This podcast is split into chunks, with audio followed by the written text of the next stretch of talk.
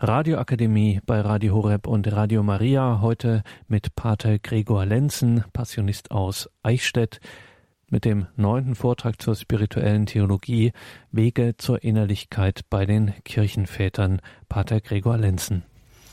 Bei Paulus wird ja schon einmal grundsätzlich unterschieden zwischen dem äußeren und dem inneren Mensch, auch wenn der äußere Mensch aufgerieben wird, so wird doch der innere von Tag zu Tag aufgebaut, sagt er. Und da vermittelt uns der Apostel schon diese Innensicht, dass es da ein inneres Leben gibt, das wegwachsen kann, das aufgebaut werden kann. Und er beschreibt dann einen Weg des Sterbens mit Christus, des Begrabenseins mit Christus durch die Taufe, um in Christus auch Auferstehung, neues Leben, ja neue Schöpfung zu erleben. Und damit wird ein geistlicher Weg, ein innerer Weg auch beschrieben, wo man im inneren, im innerseelischen Leben gewisse Stufen durchläuft, damit dieser Christus in uns immer mehr Gestalt annehmen kann. Liebe Hörerinnen und Hörer, bevor ich heute auf die Kirchenväter als Wegweiser zur Innerlichkeit komme, darf ich noch einmal kurz in Erinnerung rufen, was wir näherhin unter Mystik verstehen. Denn der Weg zur Innerlichkeit führt uns letztlich hin zum mystischen Leben. Mystik wird oder mystisches Erkennen wird als eine unmittelbare Wahrnehmung der Gegenwart Gottes in der Seele umschrieben. Und so steht das mystische Erkennen im Gegensatz zum schlussfolgernden Denken unseres menschlichen Verstandes. Wenn wir in den Bereich der Mystik eintreten, dann verlassen wir gleichsam das rein vernunftmäßige Denken und lassen uns vom Geist in eine tiefere Form des Erkennens hineinführen. Die psychologische Begründung für eine solche Erkenntnis besteht in der Eigenart der Menschenseele, die trotz ihrer Leibverbundenheit doch reiner Geist ist.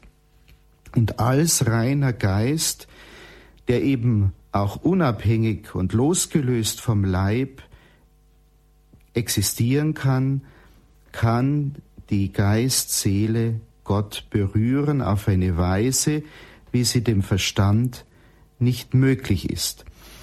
Und die theologische Begründung für eine solche mystische Erfahrung dürfen wir in der vollen Entfaltung des organischen Zusammenhanges von heiligmachender Gnade, theologischen und eingegossenen Tugenden, also Glaube, Hoffnung und Liebe, und den Gaben des Heiligen Geistes sehen. Wenn wir nun auf die Kirchenväter eingehen als Führer zur Innerlichkeit, wollen wir uns diese Grundgegebenheiten in Erinnerung halten, denn auf dieser Ebene bewegen sich dann auch die Gedanken der Kirchenväter. Ja, wer sind die Kirchenväter überhaupt? Was verstehen wir darunter? Es sind die wichtigsten Theologen des vierten und fünften Jahrhunderts nach Christus. Im vierten Jahrhundert nach Christus beginnt man in der spirituellen Theologie die Darstellung des Aufstiegs zu den höchsten Stufen der Gotteserfahrung und zur letzten Vereinigung mit Gott als mystische Theologie zu bezeichnen. Der geistige Aufstieg des Einzelnen zur Vereinigung mit Gott wird hier in drei Stufen beschrieben, im Weg der Reinigung, der Erleuchtung und der Vereinigung. Hier dürfen wir auch einen Einfluss der Philosophie, der griechischen Philosophie des Platonismus erkennen.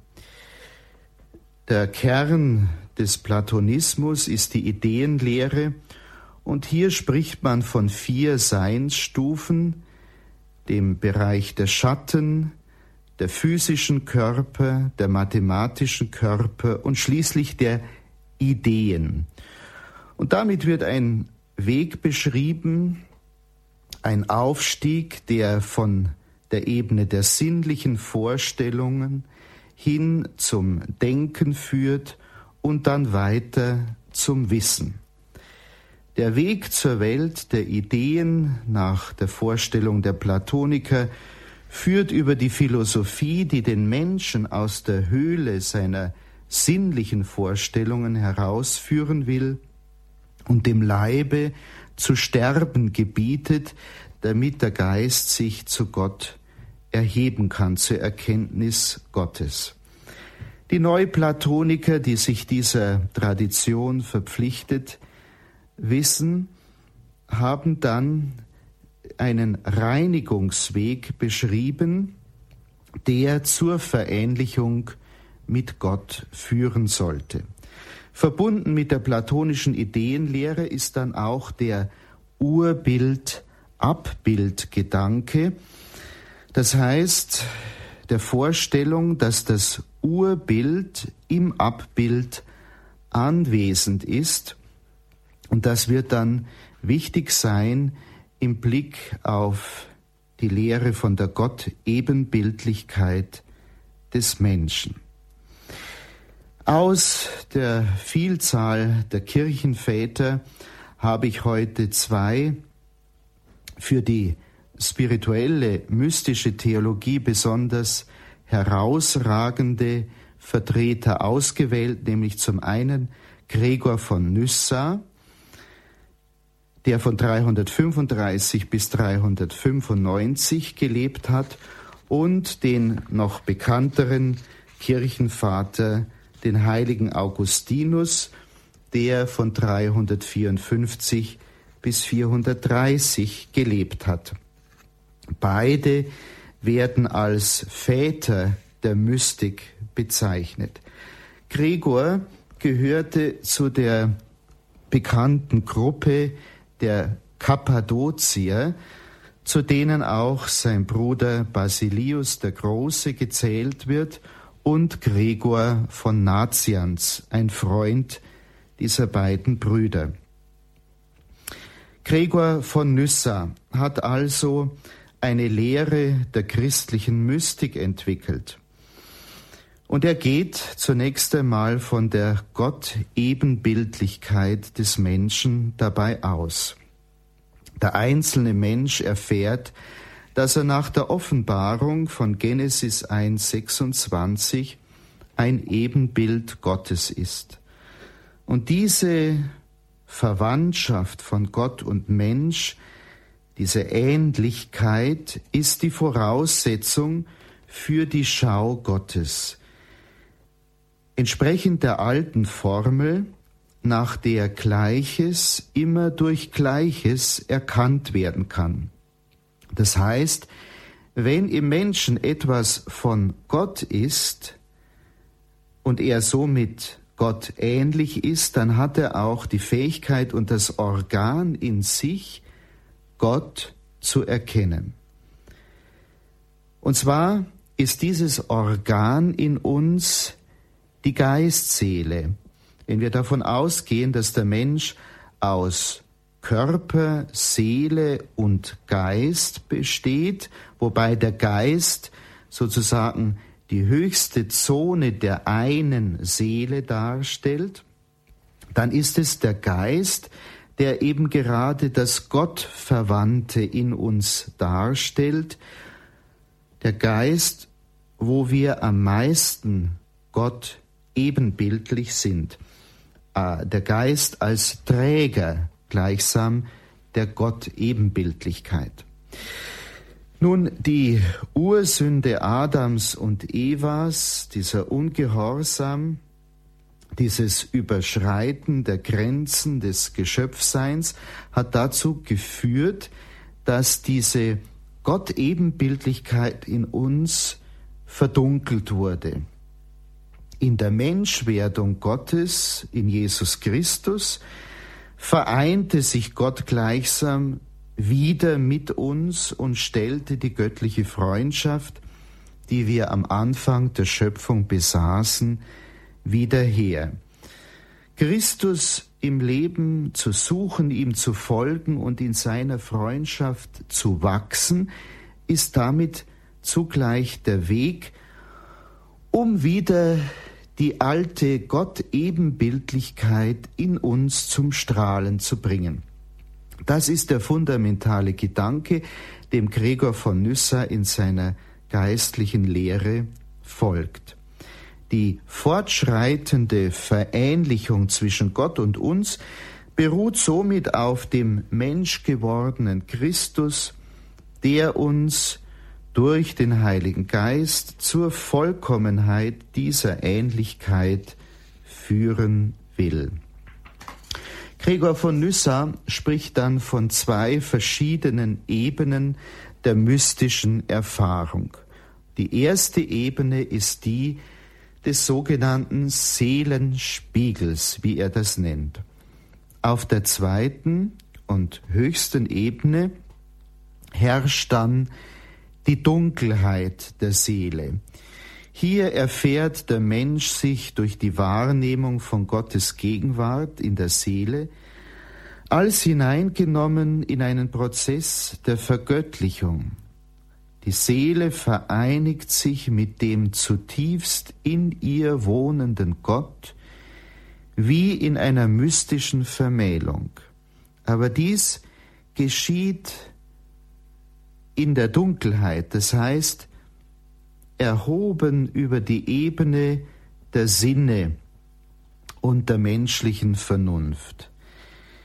Der mystische Aufstieg bedeutet nach Gregor von Nyssa dass die Seele zu dem einen hingezogen wird, der sich nicht scheute, in sie hinabzusteigen. Hier stehen wir auch vor seiner berühmten Lehre der Epektasis, wie das im Griechischen heißt, dieses Ausgestrecktseins nach der göttlichen Berufung, nach dem Ziel, letzten Endes nach der Vereinigung mit Jesus Christus. Denken wir an jene Stelle im Philipperbrief, wo es heißt, bei Paulus, Brüder, ich bilde mir nicht ein, dass ich es schon ergriffen hätte. Eines aber tue ich, ich vergesse, was hinter mir liegt und strecke mich nach dem aus, was vor mir ist. Das Ziel vor Augen jage ich nach dem Siegespreis der himmlischen Berufung, die Gott uns in Christus Jesus schenkt. Um dieses Ausgestrecktsein und Hingezogensein geht es also im Bereich der Innerlichkeit des innerlichen Lebens. Ähm, das Ziel christlichen Lebens auf Erden wie im Himmel besteht also im endlosen Verfolgen der unausschöpflichen göttlichen Natur. Wenn wir die Grundlinien des mystischen Denkens bei Gregor von Nyssa zusammenfassen wollten, dann könnten wir sagen, das ist einmal der Stufenweg der Seele, dann die Wahrnehmung der göttlichen Gegenwart in der Seele und schließlich die Vergöttlichung und Einigung mit dem geliebten Gut. Die erste Stufe auf diesem Weg ist eben die Schau Gottes im Spiegel der reinen Seele und darauf wollen wir jetzt etwas näher eingehen. Es ist letztlich das reine Leben, das in unserer Seele das Bild Gottes wieder neu erstrahlen lässt, das der Mensch ursprünglich besaß und das die Sünde verdunkelt hat. Selig, die ein reines Herz haben, denn sie werden Gott schauen, sagt der Herr selbst in den Seligpreisungen. Hier geht es um eine Erkenntnis, die zwischen der unmittelbaren Wesensschau Gottes im Himmel und der natürlichen Erkenntnis durch die menschliche Vernunft, durch den Verstand liegt.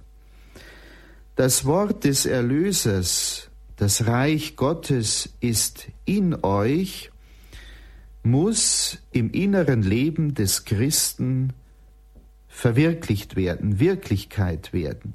Es gibt da ein inneres Reich in uns zu entdecken, in das wir auf dem Weg der Innerlichkeit eintauchen sollen und das sich immer weiter ausdehnen will. Und hier ist eben die Vorstellung und die Erkenntnis der Gottebenbildlichkeit des Menschen ein wichtiger Punkt. Die Seele ist Gott ähnlich geschaffen worden, als Bild Gottes, als Spiegel, worin Gott selbst sich abspiegelt. Aber wie ein Metallspiegel, den der Rost blind gemacht hat, zeigt auch die mit Sünde befleckte Seele nicht mehr das Bild Gottes. Es ist entstellt, verdeckt, die Sünde mit ihrem Schmutz bewirkt die Verdunklung dieses Bildes. Und da stehen wir vor der Herausforderung und der Aufgabe, den Rost gleichsam wegzuschaben, das heißt, die Seele einem Reinigungsprozess zu unterwerfen, damit in uns diese ursprüngliche höchste Schönheit wieder erscheine. Das Ziel allen Strebens nach Heiligkeit, nach Vollkommenheit in der Liebe ist im Grunde die Wiederherstellung dieses verlorenen Ebenbildes. Die Tugenden und ganz besonders die wichtigsten unter ihnen, eben die Reinheit, die Leidenschaftslosigkeit, die Abscheu vor allem Bösen, die Liebe natürlich mit einem Wort, die Heiligkeit, All dies richtet in uns das Reich Gottes wieder auf und stellt das Bild Gottes in uns wieder her. Die Ähnlichkeit mit Gott ist letztlich die Schönheit unserer Seele, und eine schöne Seele ist der Spiegel, in welchem man die Schönheit Gottes anschauen kann. Das Ebenbild ist die Sichtbarmachung des Urbildes, das in ihm enthalten ist. Das Urbild ist Gott, und wir sollen sein Ebenbild in uns zum Strahlen bringen. Wer sein Herz von jeder Leidenschaft gereinigt hat und im Spiegel seiner Seele das Bild des göttlichen Wesens wahrnimmt, sieht in Wahrheit Gott selber. Die Verheißung der Gottesschau verwirklicht sich also in der Vereinigung, in der innigen Vereinigung mit Gott, die durch die Reinheit des Lebens erreicht wird. Was diese Reinheit letztlich ist, lehrt uns das Evangelium. Sie ist die langsame Umgestaltung der Seele durch die Beobachtung der Gebote und die christliche Abtötung.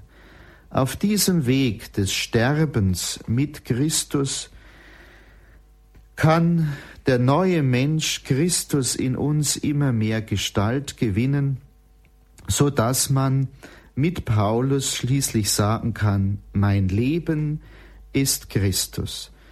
Bei diesem geistlichen Weg, bei diesem Weg zur Innerlichkeit geht es um ein Gestaltwerden Christi in unserem Inneren.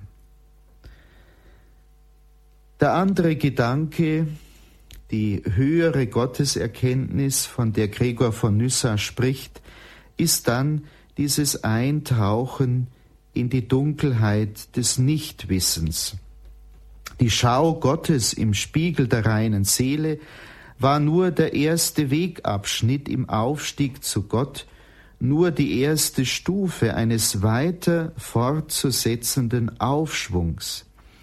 Als Beispiel bringt Gregor dabei den Aufstieg des Mose auf den Sinai. Die Reinigung der Seele von jeder sinnenhaften und ungeistigen Bewegung, von jeder Erkenntnis, die von den Sinnen kommt, vergleicht er mit dem langsamen Aufstieg auf den Berg Sinai. Und je höher die Seele steigt und je näher sie der Beschauung kommt, umso mehr wird sie inne, dass die göttliche Natur unsichtbar und vom menschlichen Auge nicht erschaut werden kann. Es geht hier gleichsam um Wissen, um Erkenntnis durch Nichtwissen. Und um das zu symbolisieren, nimmt er das Bild der dunklen Wolke. Die Begegnung mit Gott geschieht danach außerhalb der Sinne. Das Eintreten in die dunkle Wolke, in der Gott selbst ist, wo nicht in Spiegeln und Abbildern, sondern von Angesicht die göttliche Schönheit genossen und in der dunklen Wolke Gott gesehen wird. Es geht um ein Empfinden seiner Gegenwart, wobei die Seele von göttlicher Nacht eingehüllt ist. Es handelt sich bei dieser höheren Erkenntnis weniger um eine Erkenntnis als um eine Ekstase, also um ein Heraustreten aus der Welt der, der eigenen Sinne und des Vernunftdenkens. Diese Stufe kann letztlich nur durch die Gnade Gottes, durch die höhere Gnadengabe, die nur Gott verleihen kann, erreicht werden, von der auch wiederum der heilige Apostel Paulus im ersten Korintherbrief im Hohen Lied der Liebe schreibt, Jetzt schauen wir in einen Spiegel und sehen nur rätselhafte Umrisse. Dann aber schauen wir von Angesicht zu Angesicht. Jetzt erkenne ich unvollkommen, dann aber werde ich durch und durch erkennen, so wie ich auch durch und durch erkannt worden bin. Ja, liebe Hörerinnen und Hörer, nachdem wir gerade eben uns die geistliche Lehre von Gregor von Nyssa vor Augen gehalten haben, möchte ich nun zum heiligen Augustinus kommen, der ebenfalls als Vater der christlichen Mystik bezeichnet wird und der uns ebenfalls einen Weg weist nach innen, einen Weg der Einkehr in sich selbst als Mittel, um sich zu Gott zu erheben. Auch bei ihm findet man diesen Grundgedanken, dass je mehr der Mensch sich vervollkommnet, um Vollkommenheit und Heiligkeit bemüht, dass er desto ähnlicher Gott wird, der die unwandelbare Weisheit ist. Und äh, Augustinus sagt, dass man, um Gott zu erkennen, zunächst einmal sich selber erkennen muss und in sich selbst zurückkehren muss. Also er weist uns auf diesen Weg nach innen. In der eindringlichen Erkenntnis seines Inneren findet Augustinus wie Gregor von Nyssa das Bild Gottes und durch dieses Ebenbild oder Abbild steigt er dann zu dem auf, den dieses Abbild darstellt, nämlich Gott selber. Wichtig für Augustinus, äh, für diesen Weg, ist die Tugend der Demut, die man ja auch als Selbsterkenntnis oder Wahrnehmung der Wirklichkeit umschreiben kann. Es geht wirklich um die Erkenntnis des eigenen Elends und damit der Erkenntnis der eigenen Heilsbedürftigkeit und auf der anderen Seite um die Erkenntnis der unendlichen Größe Gottes. Und so von der Sehnsucht geleitet und angetrieben werde ich mich aus meiner Armut immer mehr zu diesem Reichtum Gottes hinbewegen wollen, in der Haltung der Epektasis, des nach Gott hin ausgespannt Seins, von dem ja schon Paulus spricht, wie wir gesehen haben. Dass ich mich selbst erkenne und dich erkenne, o oh Gott. Diese Formel des heiligen Augustinus fasst im Grunde das Denken dieses großen Kirchenvaters zusammen, dass ich mich selbst erkenne und dich erkenne. Und um sich selbst zu erkennen, um zu sich selbst und damit zu Gott zu finden, muss man diesen Weg der Innerlichkeit einschlagen. Die ganze christliche Überlieferung sah und verehrte in Augustinus, wie gesagt, den Vater der mystischen Theologie. Bei Augustinus finden wir in seinem Werk De Quantitate Anime sieben verschiedene Seelenzustände beschrieben. Das beginnt auf dem Gebiet der vegetativen Funktionen, geht weiter zum Gebiet der sensitiven Funktionen, dann zum Gebiet der verstandesmäßigen Funktionen und zum Zustand der sittlichen Läuterung. Und die letzten drei Seelenzustände können nur in einem mystischen Sinne verstanden werden. Es geht hier um den Zustand der Einkehr nach innen, um den Zustand der Klärung und Schärfung des inneren Auges und schließlich um den Zustand der Beschauung. Hier beschreibt auch der heilige Augustinus einen Stufenweg, ein Aufstiegsschema, wo man immer mehr von der Ebene des Sinnlichen sich zum Geistigen erhebt und mit dem Auge des Geistes also mit diesem geschärften inneren Auge schließlich Gott in der Seele wahrnehmen kann. Ein Ausspruch aus seinen berühmten Bekenntnissen unterstreicht diese Dimension, wenn er sagt, ich sah mit dem Auge meiner Seele über meinem Geist das unveränderliche Licht.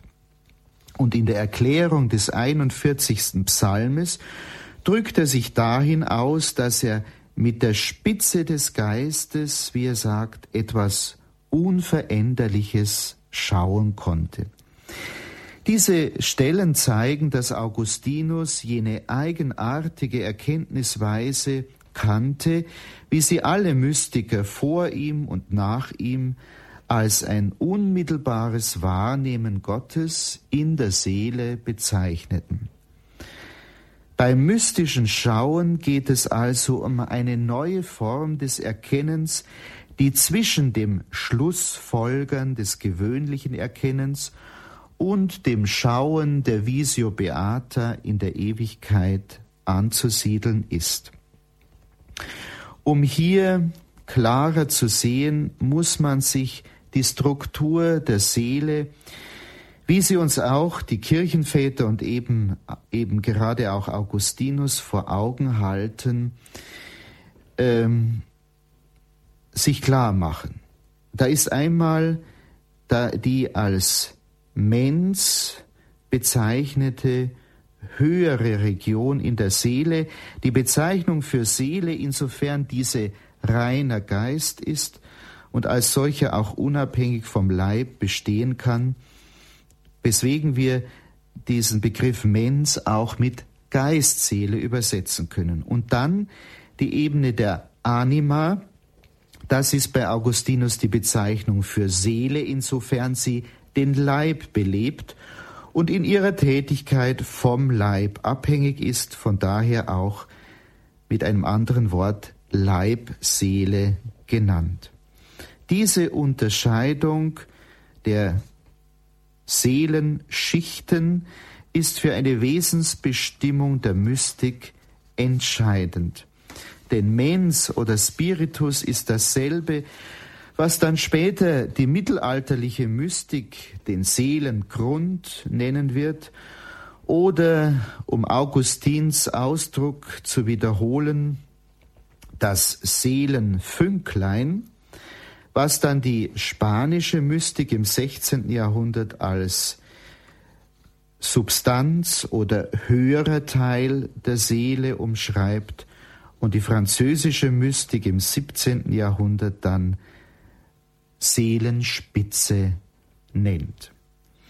Und solange der Mensch im niederen Teil seiner Seele bleibt, wo Vielfalt und Verschiedenheit herrschen und wo die, die Sinne und Gedächtnis, Verstand und Wille ihre Tätigkeiten entwickeln, solange findet er Gott nicht.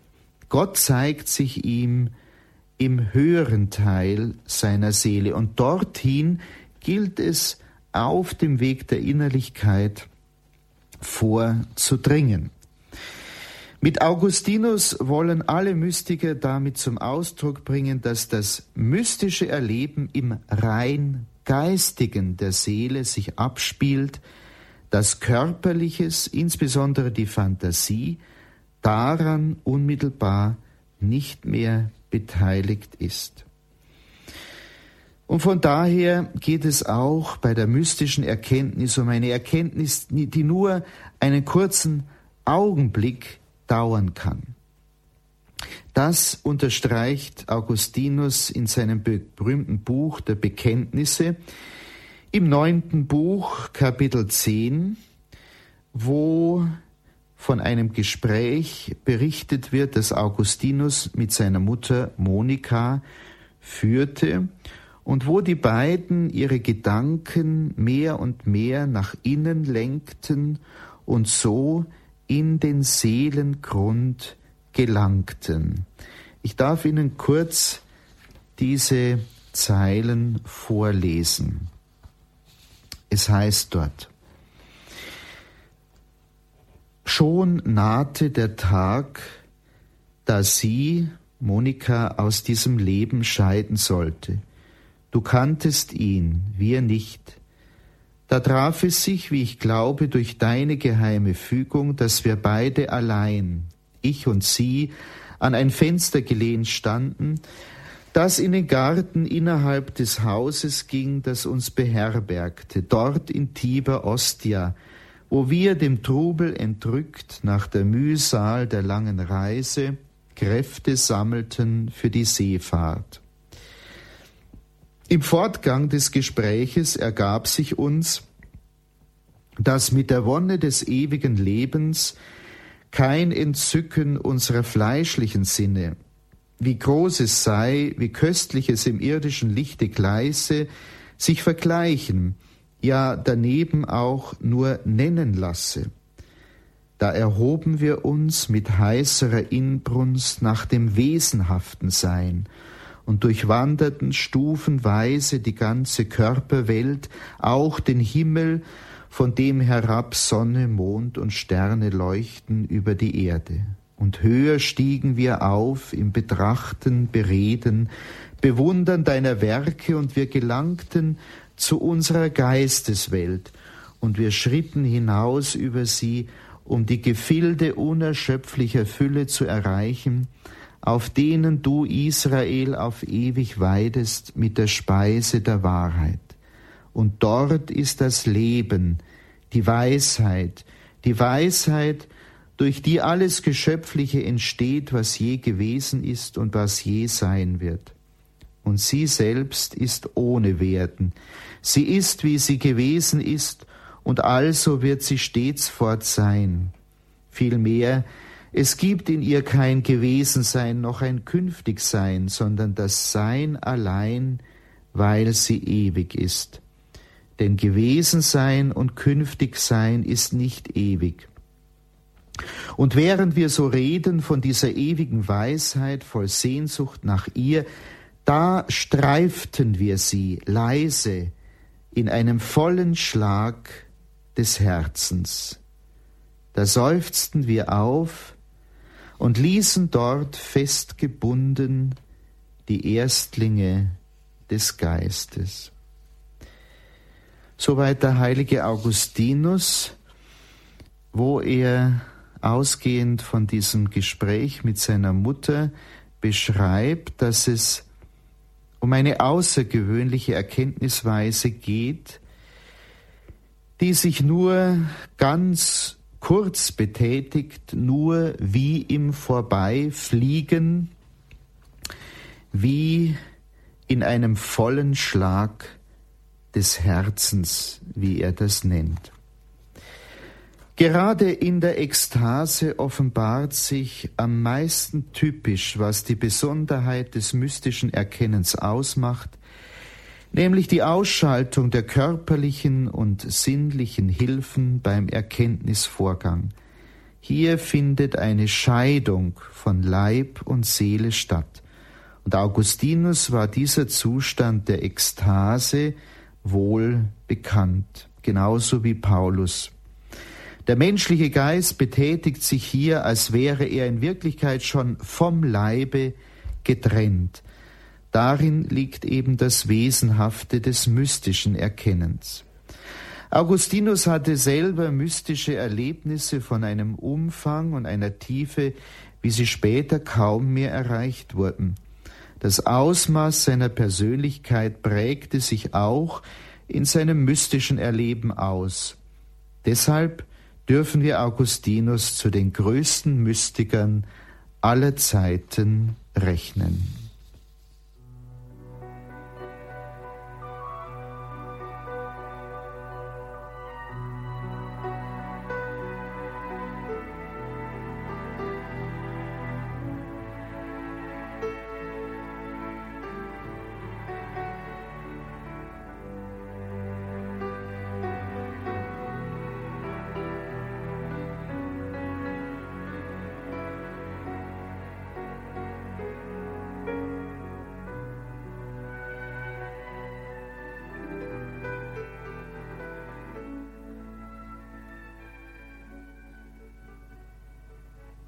Das war die Radioakademie bei Radio Horeb und Radio Maria.